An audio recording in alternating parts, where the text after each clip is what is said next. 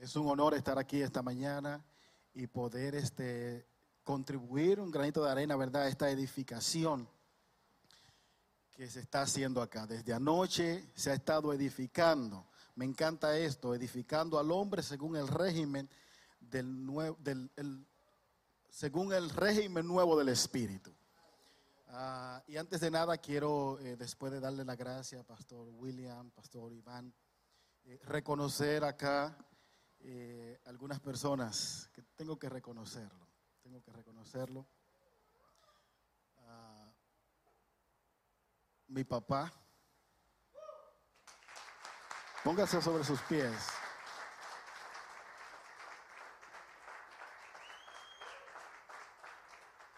Para mí es una honra eh, ministrar y que mi papá lo vea. Eso me llena de satisfacción. Yo no necesito mucha, lo, digo con, humildad, no necesito mucha aprobación. Como decía Pastor Willy ahorita, yo no necesito los amenes. Pero si hay un amén que yo siempre quiero escuchar o una aprobación que siempre necesito, es la de mi papá.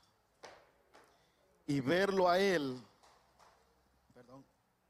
verlo a Él, que pueda ver el ministerio que Dios ha puesto en mi mano, eso me llena de satisfacción a mí. Porque sé que es una recompensa para Él. Así que gracias por estar aquí. Y gracias por todo lo que has hecho. Gracias. Ah, reconozco también la presencia del apóstol Heredia. Nunca hemos tenido una una cercanía así, de caminar quizás juntos, pero reconozco que es un hombre de Dios en esta ciudad. Y quizás esa es parte de la grandeza, cuando uno reconoce que esto no es nuestro, sino que uno viene a, a contribuir a lo que Dios está haciendo. Yo reconozco lo que Dios está haciendo a través de usted. Lo reconozco.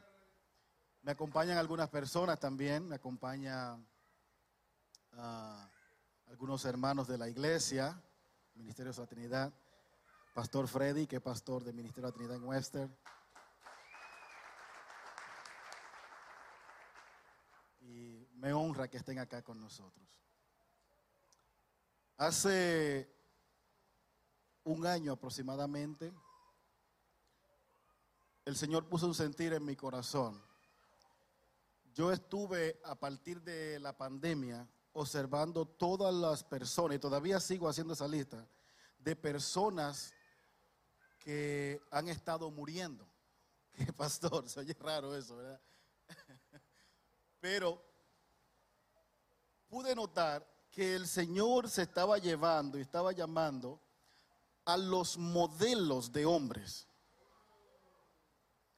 toda una generación, y usted los conoce, tanto americanos como hispanos, los hombres que nosotros crecimos viendo y que nos modelaron la fe, que nos modelaron el Evangelio, hombres que eran punto de referencia, que uno podía decir, ese es un hombre que ha mostrado lo que predica con su ejemplo, con su vida y que si uno escuchaba cualquier comentario raro, cualquier enseñanza rara, uno podía mirar, mirarse y mirar a esa persona y decir, no, vamos a ver qué dice ese.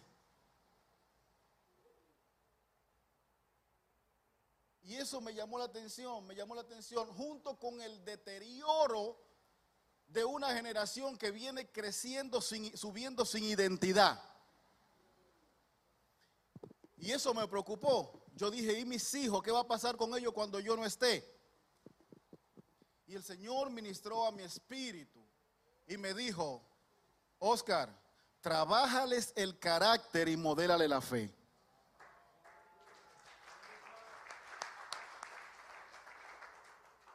Trabájales el carácter y modélale la fe. Y a partir de ahí comenzamos a trabajar con un grupo de jóvenes hay un grupo de unos 16, 17 muchachos entre 18 y 25 años a quienes intencionalmente le estamos trabajando el carácter y le estamos mostrando, modelando la fe. y ellos mismos se han llamado hombres serios, real men. Y hay tres objetivos principales que tenemos en el trabajo que se está haciendo con ellos. Número uno, tienen que trabajar su carácter de manera continua. Trabajar el carácter de manera continua. Porque el carácter o formación de carácter, decía Pastor William, que uno nace varón, pero el hombre se hace, se forma. Y el carácter o tener un carácter maduro no es cuestión de un día, de dos días, de una conferencia, es un trabajo de toda la vida. Así que el primer compromiso es trabajar su propio carácter para que pueda trabajar el carácter de otros. Número dos, vivir por propósito. El que no vive por propósito, el que no conoce su propósito, es como yo digo, el que no sabe para dónde va, llegó. Usted está bien. Si no sabe para dónde va, ya usted está bien. Eh, va en la guagua, en el tren y se va a bajar en cualquier parada porque no tiene un destino claro. Así es el que vive sin propósito. Se conforma con cualquier cosa. Y número tres, vivir para dejar un legado. Vivir para mejorar su carácter un compromiso de que voy a trabajar mi carácter. Número dos, voy a vivir por propósito. Y número tres, yo voy a vivir para dejar un legado. Óigame bien, lo que va a quedar detrás de nosotros cuando nos vayamos no es lo que quede escrito en una lápida, es las impresiones que quedarán escritas en la mente y los corazones de aquellos a quienes nosotros tocamos en nuestra vida. Eso es legado y para eso hay que ser intencionales yo voy a dejar o debo sembrar árboles cuya sombra nunca me cobijará a mí. En otras palabras, yo tengo que ser un buen ancestro. ¿Es usted un buen ancestro? Hoy culpamos a nuestros ancestros porque hicieron o no hicieron cosas. Venimos de Latinoamérica y muchos de nuestros países son pobres. Y decimos si nuestros ancestros no hubiesen sido pobres, si se hubieran enfocado en trabajar y dejar y hacer riqueza y, hacer otras cosas, hoy no estuviéramos donde nosotros estamos. Pero la desgracia mayor es que nosotros no lo estamos haciendo. Y usted tiene que ser intencional en ser un buen ancestro. ¿Hay alguien aquí que quiera ser un buen ancestro? Yo leía la historia de Josué, que antes de partir, en su último discurso, él dice, miren, ustedes pueden decidir a quiénes ustedes van a servir, pero yo estoy determinado que mi casa y yo vamos a servir a Dios. Y esto es una decisión que no voy a tomar solo por mí, la voy a tomar por mi descendencia. Nosotros vamos a servir a Dios, así que ustedes hagan como a ustedes les parezca. Ahora bien, Él lo hace, Él se enfoca. Pero pasan unos años después que Él ha partido y nos encontramos que en el libro de los jueces dice que se levanta una generación que no conoce a Dios. Y esa generación dice que vivía conforme a lo que creía. Hacía lo que a cada uno hacía lo que mejor le parecía. ¿Por qué? Porque no, se, no había no se habían ocupado los hombres de las generaciones eh, que precedían a, que a trabajarle el carácter y a que el legado, el propósito estuviera claro en ellos. Y eso a mí me turbó. Y por eso yo tomé esa decisión de que yo soy un buen ancestro.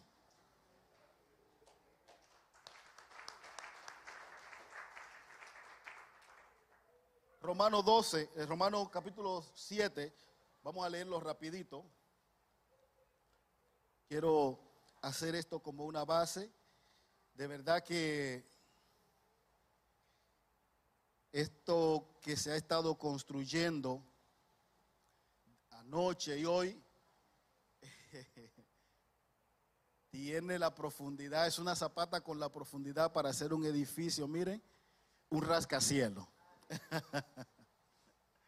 Estoy hablando en términos de ingeniería, aunque no sé de ingeniería. Así que me toca a mí que el ladrillo que ponga, ponerlo bien. Dice Romanos 7 desde el 4, así también vosotros, hermanos míos, habéis muerto a la ley mediante el cuerpo de Cristo, para que seáis de otro, del que resucitó de los muertos, a fin de que llevemos fruto para Dios. Porque mientras estábamos en la carne, las pasiones pecaminosas que eran por la ley obraban en nuestros miembros, llevando fruto para muerte. Si se fija al final del, del versículo 4, dice, fruto para quién? Para Dios. Aquí dice al final del 5, fruto de muerte. Pero ahora estamos libres de la ley por haber muerto para aquella en que estábamos sujetos.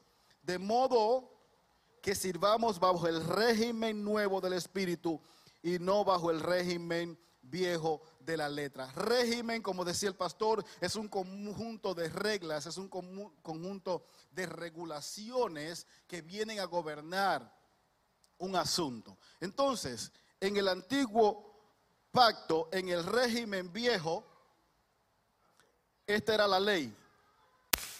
Y la ley era algo externo al individuo. ¿Para qué? Para que no se saliera. Para que no se saliera. Hay otro término o otra palabra y es regente. Un regente relacionado con régimen es alguien que gobierna la vida de un príncipe mientras éste es menor de edad o está incapacitado. Eso es un regente quien gobierna y que dice, ok, esto es lo que se va a hacer, porque el rey o el príncipe es un niño. Así que la ley le fue dada como un regente, dice Pablo en Gálatas, como un ayo. ¿Para que Mientras el niño chiquito esté ahí y no se deje, no se salga. Ahora bien, ese es el viejo régimen del que está hablando Romanos capítulo 7. Ahora bien, hay un nuevo régimen que no consiste en ponerme cono para que yo no salga. El nuevo régimen consiste en poner al Espíritu dentro de mí. No es la ley fuera, es la ley interna. Y eso es madurez cuando yo no te necesito de un cono aquí, porque tengo el discernimiento interno, la madurez para decir, yo no me puedo salir de ahí. Así que necesitamos al Espíritu trabajando en el hombre interior. Anoche el, el apóstol decía, cambio de mentalidad. Y hoy a mí me, me asignaron a hablar del carácter. Tiene que haber una renovación en el carácter.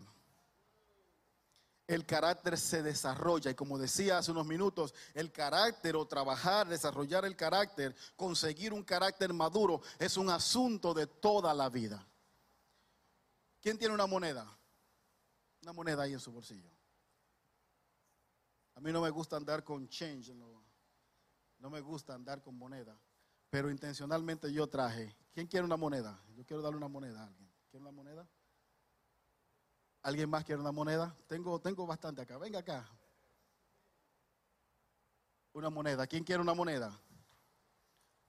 Nadie quiere una moneda. Venga, que usted no sabe lo que le voy a hacer.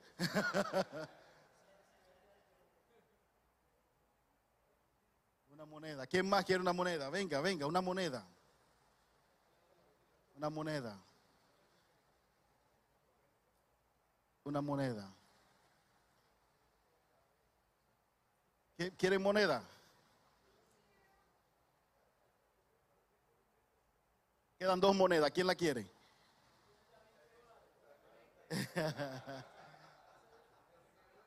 Hay una más acá. Ahora mire esa moneda.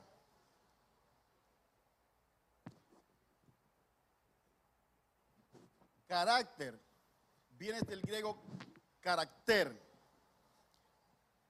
Y carácter o carácter es la marca impresa en una moneda en el momento en que la hacían. Mira esa moneda. ¿Qué tiene ahí? Tiene una marca, ¿verdad? Y esa marca, a diferencia de un billete no está dibujada. Hágale así a la moneda ahora. ¿Se siente? ¿Por qué? Porque está impreso, está, fue tallado en el momento en que se hacía la moneda. El carácter del hombre se forma en el momento o en el tiempo en que el hombre está siendo formado. El carácter no puede ser impreso. Por eso mucha gente, especialmente en la iglesia, ha fracasado en su carácter. ¿Por qué? Porque creen que la iglesia, que la obra de salvación, de redención, que el trabajo del Espíritu Santo es pasar por un lugar donde yo voy a sentir cosas y se me van a pegar porque yo pasé por ahí.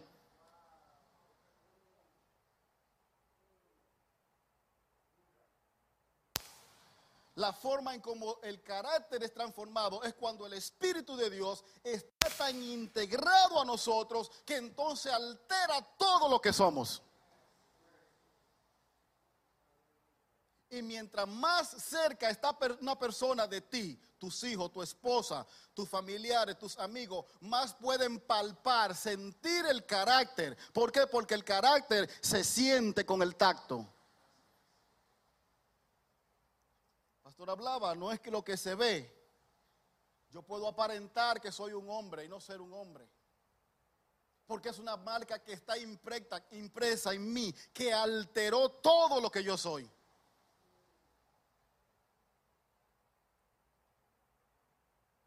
Es tremendo. En el Antiguo Testamento hay una historia que refleja, que ilustra lo que es un hombre sin carácter.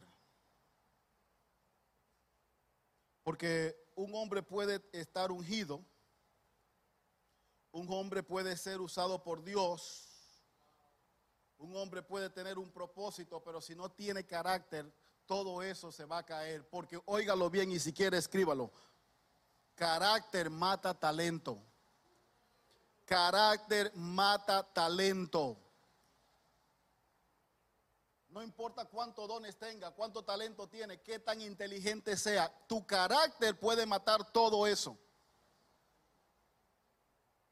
Carácter habla de integridad, de ser de una sola pieza, eso es íntegro. Íntegro o integridad es ser de una sola pieza, como esa moneda. La imagen tallada en esa moneda es parte de la moneda, no fue algo que se le imprimió encima, es parte de la moneda, tu carácter es parte de ti. ¿Y cómo se forma el carácter? El carácter hay dos elementos principales. Número uno, las experiencias de la vida, el entorno.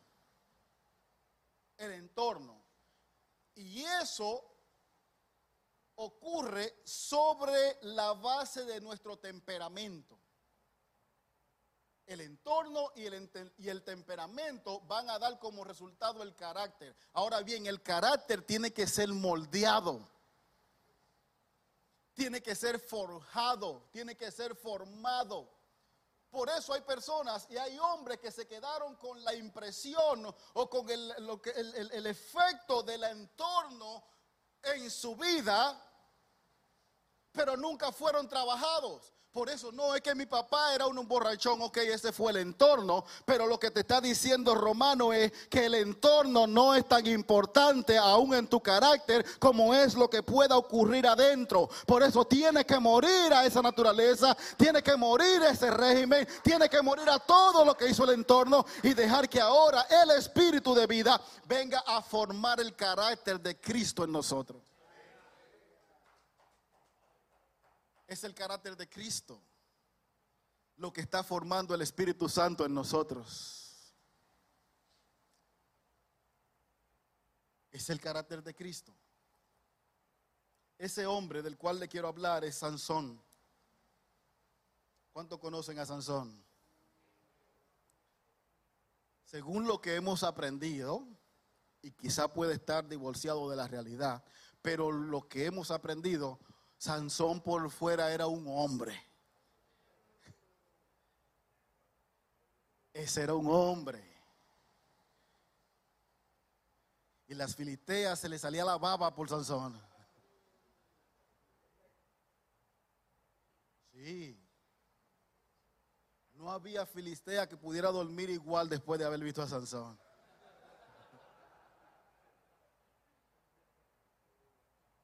Tremendo hombre Sansón.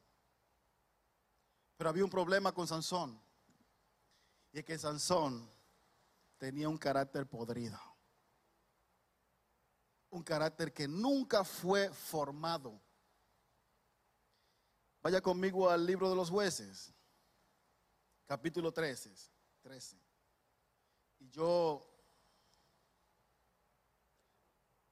tengo algunas cosas acá, pasé con mucho Muchas cosas aquí. Dice el, versículo 5, cuando Dios está hablando con los padres de Sansón antes de que naciera, dice, pues he aquí que concebirás y darás a luz un hijo, y navaja no pasará sobre su cabeza, porque el niño será nazareo a Dios desde su nacimiento, y él comenzará a salvar a Israel de mano de los filisteos y la mujer dio a luz un hijo y le puso por nombre Sansón. Y el niño creció y Jehová lo bendijo. ¿Qué tenía Sansón? Número uno, la bendición de Jehová. ¿Estamos de acuerdo? ¿Qué era lo primero que tenía? La bendición de Jehová. Anote, ¿cuánto tiene la bendición? Ya fuimos bendecidos. Y el Espíritu de Jehová comenzó a manifestarse en él en los campos de Dan entre Sora y Estol. ¿Qué era lo segundo que, que ocurría con Sansón?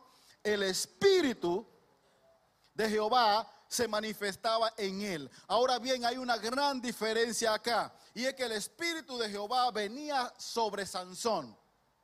El espíritu de Jehová venía sobre Sansón. El espíritu de Jehová no estaba en Sansón porque todavía él no estaba fuera de este, de este régimen. Él estaba dentro de este régimen y el espíritu venía por momentos. Y entonces Sansón había una manifestación de poder y Sansón podía hacer cosas sobrenaturales porque el Espíritu de Dios se manifestaba en él. Pero el Espíritu de Dios no había nacido o él no había nacido en el Espíritu. El Espíritu no estaba mordeando su carácter. Por eso te digo que carácter mata talento. Él está aquí. Necesita eso porque es un niño. Y un niño no puede discernir entre lo bueno y lo malo. Un niño no sabe cuándo tomar una decisión correcta o incorrecta, porque el niño actúa por impulso, por instinto, por deseos. Y un hombre actúa por propósito. Es intencional. Así que el Espíritu venía y cuántas hazañas, dicen los campos de Dan, allá en, el campamento de Dan entre Sora y Estaol, allí, eh, mire, no, ahí está Sansón y la fama de Sansón comenzó a correrse y Sansón se lo comenzó a creer. No solamente traigo a las filisteas locas, sino que ahora tengo 500 seguidores. Ahora todo el mundo me conoce, tengo muchos likes. ¿Tú viste cuánta vista tiene mi video? Sí, él se lo creyó. Pero había un problema. Y es que no había muerto al viejo régimen, operaba en ese viejo régimen y su caída era segura era segura. A Sansón se le dieron instrucciones, mira, tú eres nazareo y tú no puedes hacer esto y esto. Y eso eran los conos, eso era el régimen, tú no puedes hacer esto y esto. Pero como no había una experiencia con el Espíritu Santo, como el Espíritu Santo no, no vivía dentro de él, eso, mire, él lo sabía aquí, pero no había nada aquí. Eso es carácter.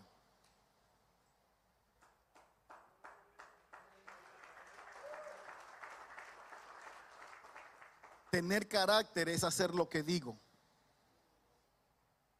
Tener carácter es hacer lo que es correcto aunque nadie me esté mirando. Eso es integridad. Ser el mismo en mi casa cuando estoy solo que en público. Eso es, eso es integridad y eso tiene que ver con carácter. No importa cuánta unción yo tenga, cómo predique, cómo ministre, cuántos se sanen, cuántos demonios yo, yo reprenda. Eso, mire, eso viene y va. Por eso dice que el fruto de andar en ese régimen no tiene efecto contra la carne. Lo acabamos de leer en Romanos. Pero cuando estamos en el nuevo régimen, hay un fruto que es diferente, fruto para Dios, y ese fruto ni siquiera es nuestro, es el fruto del Espíritu que se llama amor.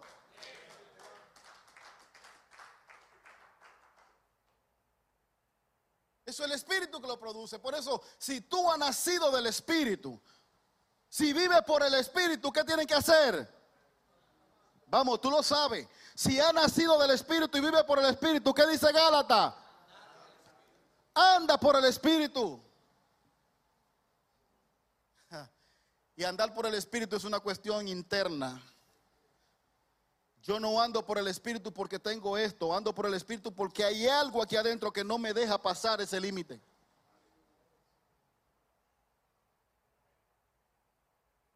Así que el peor enemigo de Sansón, ¿quién eran? Los filisteos. ¿Están de acuerdo?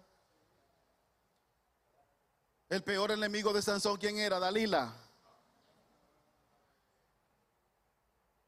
El peor enemigo de Sansón, al igual que tú y yo, es ese feo que, barrigón que está frente al espejo cada vez que nos paramos.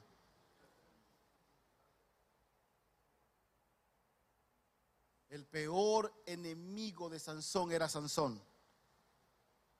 Su carácter no estaba a la altura de su propósito. No reconocía autoridad. No tenía a quien rendirle cuenta no escuchaba consejo. Usted conoce la historia de Sansón. No tenía paternidad. Porque mire, si usted quiere saber si un hombre es hombre o es niño, observe si tiene paternidad. Observe si tiene padre.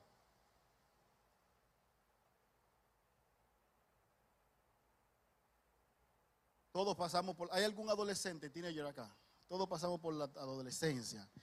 Y llega un punto en la adolescencia en que uno se cree tan hombre que papá es bruto.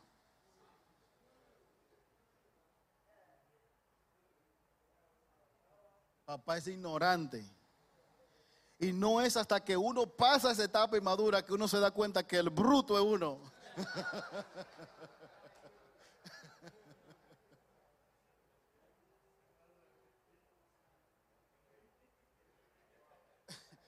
Eso es una, una, señal de inmadurez, el creerse que todo lo sé. El creerse que no necesito que nadie me corrija, que nadie me aconseje. Eso es un niño. Y un niño reverde. Así que eso era lo que tenía Sansón. Sansón, tú sabes que no puede estar con la filitea. Aquí no hay mujeres lindísimas. Es que me gustan esas. Sansón, tú sabes que no puedes jugar con el pecado. Es que soy débil.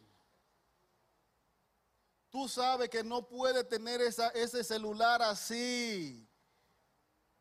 Tú lo sabes que va a terminar masturbándote. Tú lo sabes. Lo dije, pastor. Tú lo sabes.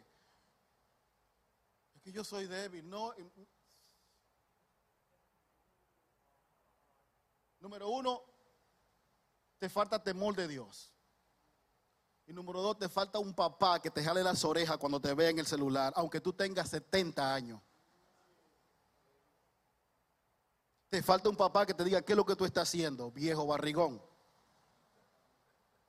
¿Sí?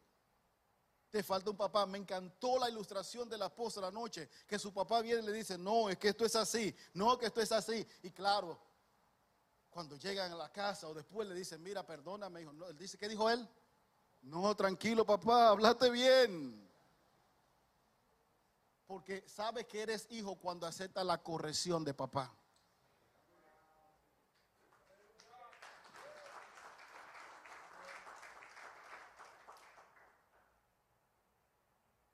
Sansón no tenía una visión clara. Oye, aunque se lo dijeron desde antes de nacer, Sansón no tenía una visión clara.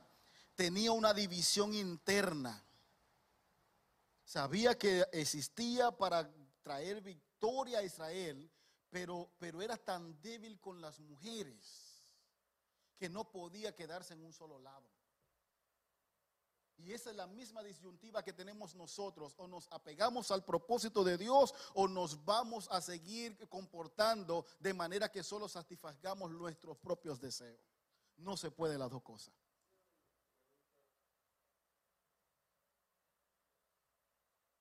Sansón invirtió mucho tiempo peleando batallas personales. Óyelo.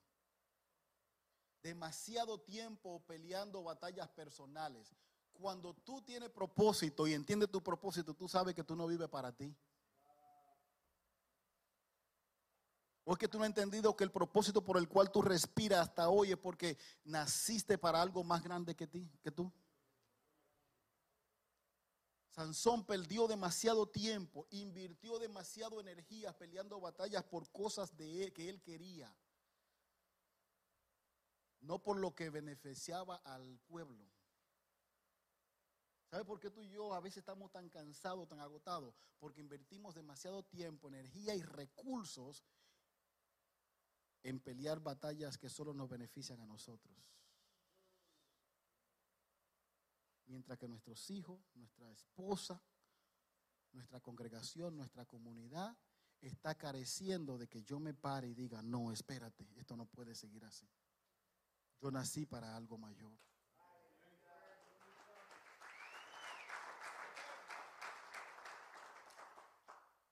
Pastor Willis, una palabra, Proverbio 20, el 6, dice, muchos hombres proclaman cada uno su propia bondad, pero hombre de verdad, ¿quién lo hallará?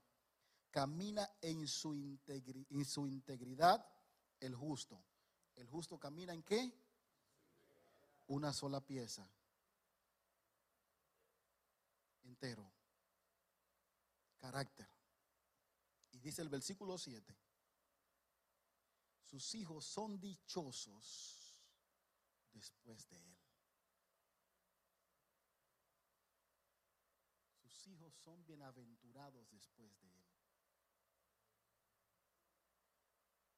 Porque el mayor legado que tú vas a dejar a tus hijos, el mayor legado es la integridad, es la fe, es la verdad. El mayor legado. Y la integridad, la fe, no se transmite transmite con la vida, modelándolo. ¿Sabe cómo le va a transmitir integridad a los tuyos? Cuando vean que tú eres íntegro.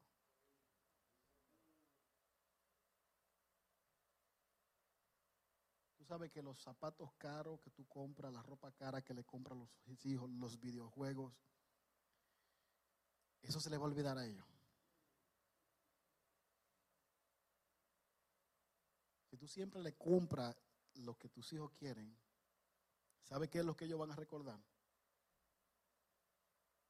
Mi papá me complació en todo. Eso es. Eso es. O pueden recordar, yo tenía a mi papá en mi mano, solamente tenía que hacer tal cosa o pedirle tal cosa y me la daba. ¿Ese es el legado que tú quieres dejarle a tus hijos?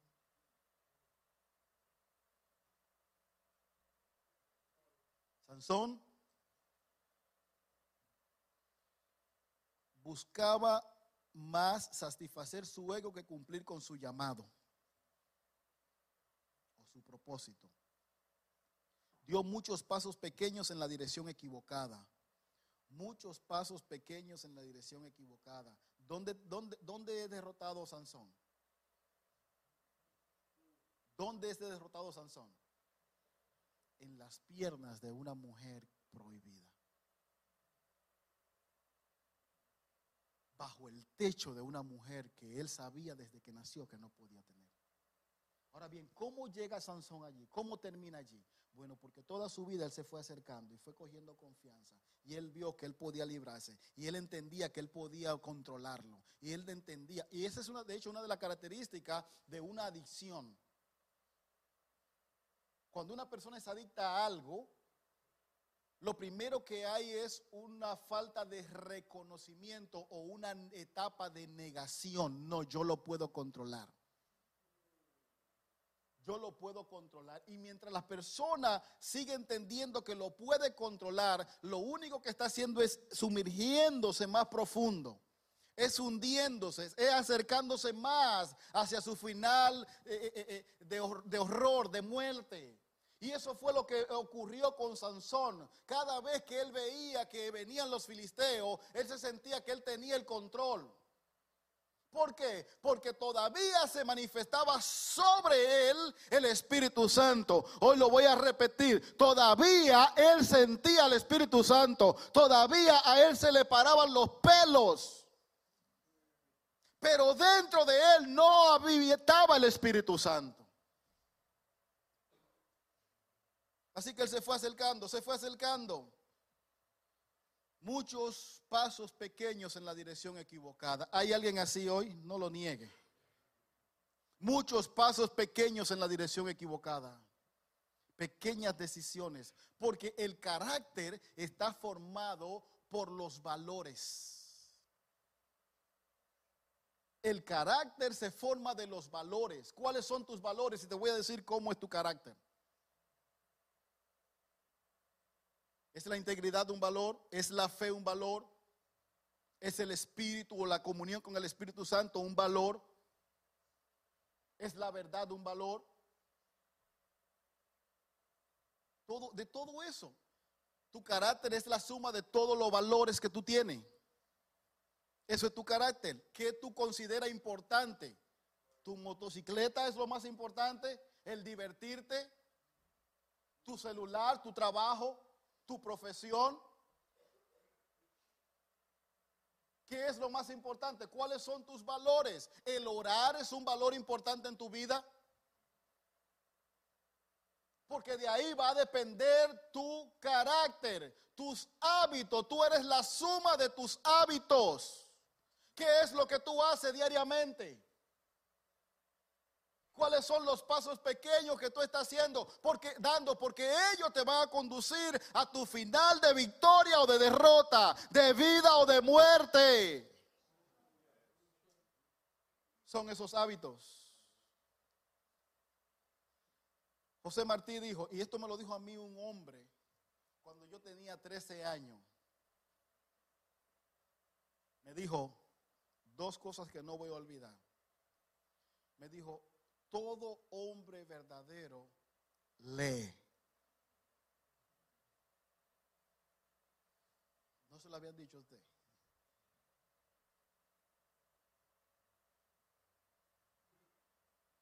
Algunos no nos gusta leer o no les gusta leer. ¿Sabe por qué? Porque saben que leer los desafía. Y porque no conocen el poder que hay en los libros. Ahora bien, la buena lectura es un hábito que hay que cultivar.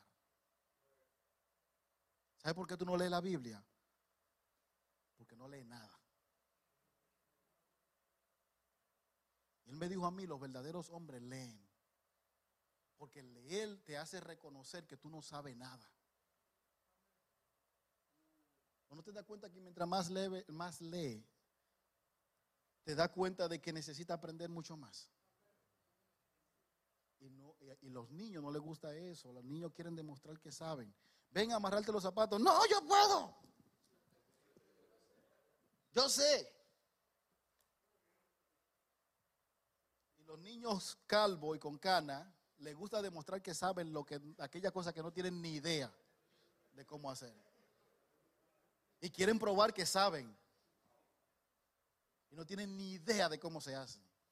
Eso se llama orgullo. Eso se llama arrogancia. Eso se llama ser bruto.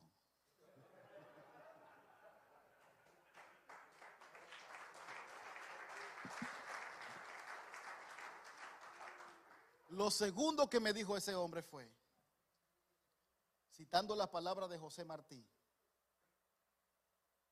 todo hombre verdadero planta un árbol, escribe un libro y tiene un hijo. Todo hombre verdadero planta un árbol, tiene un hijo, escribe un libro. ¿Por qué? Si tú no puedes tener biológicamente hijos porque eres estéril, hay demasiados muchachos por ahí que necesitan de un papá.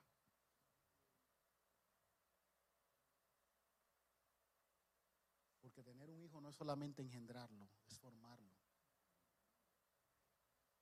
Plantar un árbol. Cuando tú plantas un árbol, tú estás sembrando algo para la próxima generación. ¿Sabías eso? Cuando plantas un árbol, literalmente estoy hablando de un árbol, tú estás contribuyendo a que las generaciones futuras puedan todavía respirar aire puro. ¿Cuál es uno de los mayores peligros del mundo ahora mismo? Eso, deforestación. Cuando tú plantas un árbol, tú no estás pensando solo en ti. Por eso los buenos ancestros plantan árboles de los cuales nunca su sombra, será, que no serán beneficiados ellos de su sombra. Porque no lo hacen por ellos, lo hacen por los demás. Número dos, y no van necesariamente en ese orden, pero número dos, tener un hijo. ¿Por qué? Porque garantiza, número uno, que está cumpliendo con propósito. ¿Cuál fue el primer propósito que Dios le dio a Adán? Multiplícate. Lo que pasa es que eh, los hombres entendimos que era para disfrutar el momento de la multiplicación nada más. Sí, ¿verdad que sí? Esos siete minutos, ¡ay, qué bueno!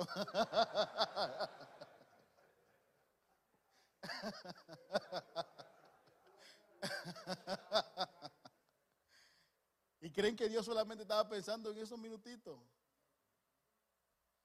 Lo que Dios estaba pensando era que la raza se proclamara, se, propagara. Así que cuando tú tienes un hijo, tú estás eh, contribuyendo a que esa palabra, ese mandato siga todavía en vigencia y que la raza continúe.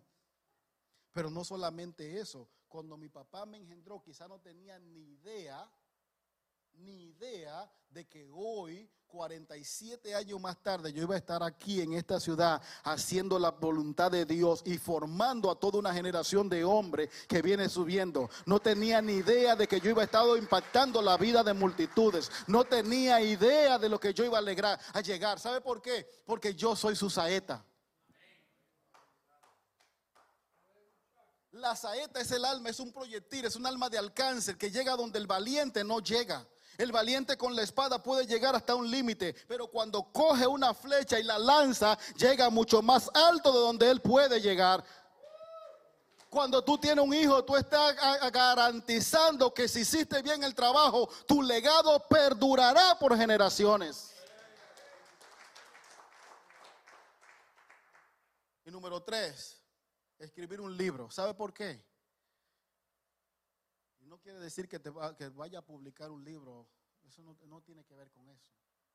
Y que te haga famoso y que todo el mundo conozca que tú escribiste un libro. No tiene nada que ver con eso. Que eso de hecho está de moda. Y uno, todo el mundo escribe un libro y uno lee y no hay nada ahí.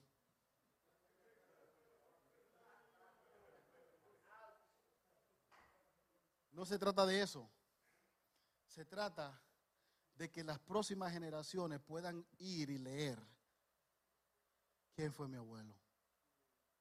¿Qué hizo mi abuelo? ¿Cuál fue la diferencia que hizo en este planeta? ¿En qué creía? ¿Sabe por qué? Porque ellos van a necesitar modelos y el mundo va en un deterioro. Hoy nosotros tenemos pocos modelos. ¿Usted sabe por qué usted está aquí? Porque hay un grito en el cielo diciendo a quién enviaré, dónde estará mi, mi modelo, quiénes serán esos hombres de verdad, quién lo hallará, quién lo hallará, quién lo hallará. Y por eso Dios está queriendo formarle su carácter, pensando en las generaciones futuras. Y si usted no escribe nada, no tendrán referencia de nada. Yo intencionalmente traje esta libreta. Mis notas están acá. Con el celular era suficiente, pero la traje intencionalmente. Yo no he publicado ningún libro, pero tengo decenas de libretas.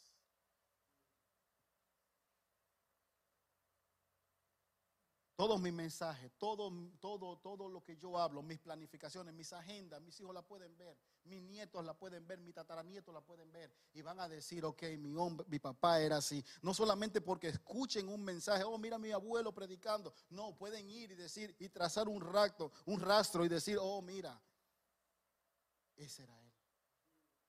Yo le decía a mis tíos a principio de año, yo lamento no tener nada de mi yo soy la tercera generación de pastor. Mi abuelo era pastor, mi papá era pastor, yo soy la tercera generación. Y yo quisiera ir a ver cómo era él, cómo predicaba, cómo enseñaba, en qué creía, cómo pensaba, cómo se organizaba. ¿Por qué? Porque yo estoy siguiendo un legado. Y tengo un legado, pero no conozco del que me dejó el legado. Así que mire, déjese de vago, de ser vago, y comience a escribir.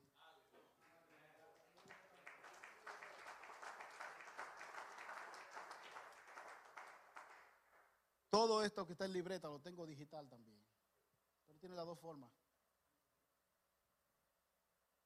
Y yo voy a regalar esto. Tengo dos libretas de estas. Se llaman Creando mi legado. ¿Quién quiere una? El primero que llegue aquí. Y,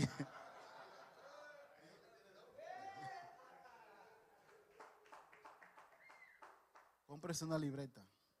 Si no, en su celular hay una aplicación que se llama notas. ¿Usted sabía eso? Algunos además saben la que dice Facebook, la de la F.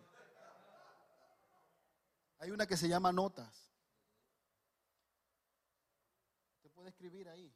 ¿Cuántos han tomado nota aquí? No, yo lo oigo ya. Desde que usted salga de ahí no se va a acordar de nada de lo que se habló aquí.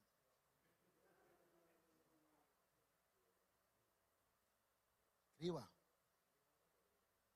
Escriba. Cuando usted esté orando o leyendo la palabra en su devocional y el Señor le hable, escríbalo. Escríbalo. Mis hijos saben por qué yo tengo ciertas decisiones en mi casa, porque hay ciertas reglas, ciertas ordenanzas, porque pueden trazarlo, porque tal día el Señor le dijo a mi papá que hiciera esto. La iglesia lo sabe y mis hijos lo saben. El Señor me dijo, trabájales el carácter y modela, la fe. Y desde enero, miren, no he censado ahí. Los que están aquí de mi iglesia no me, saben, no me dejan mentir. ¿En qué he estado trabajando yo este año en la iglesia? Legado. ¿Y por qué lo estaba haciendo? Porque el Señor me dijo que hiciera eso. Y todo el mundo sabe que lo que estoy haciendo es porque tengo un propósito claro, es porque Dios me habló, es porque Dios me dijo. Y lo van a buscar en todas mis, mis notas.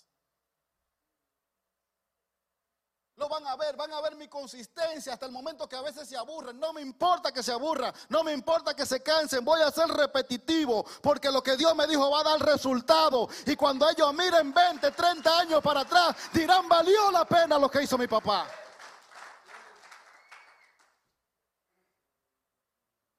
El hombre de verdad trabaja su carácter de manera intencional. El hombre de verdad, vive por propósito. Y el hombre de verdad deja legado. Padre, te damos gracias, Dios. Gracias por lo que tú estás haciendo acá, Dios mío, en estos días. Gracias porque Solo por tu gracia y tu amor te fijaste en nosotros, Señor. En este tiempo. En este tiempo, Dios, aquí en New England, específicamente en Worcester, el corazón de Massachusetts y de toda la región. Padre, a cada uno de mis hermanos aquí presentes los señalaste, los escogiste en la eternidad y sus caminos lo diseñaste, Dios mío, en la eternidad, para que hoy caminen en las obras que de antemanos De antemano esas obras fueron plasmadas, Dios. Padre, aquí están congregados hoy. Yo te pido que por tu espíritu, por tu espíritu, Dios mío, haya un nuevo nacimiento. Padre, que haya una renuncia a ese régimen de la carne, de la letra. Que haya una renuncia a vivir para sí mismo Padre, que tu espíritu comience ahora a regir su vida.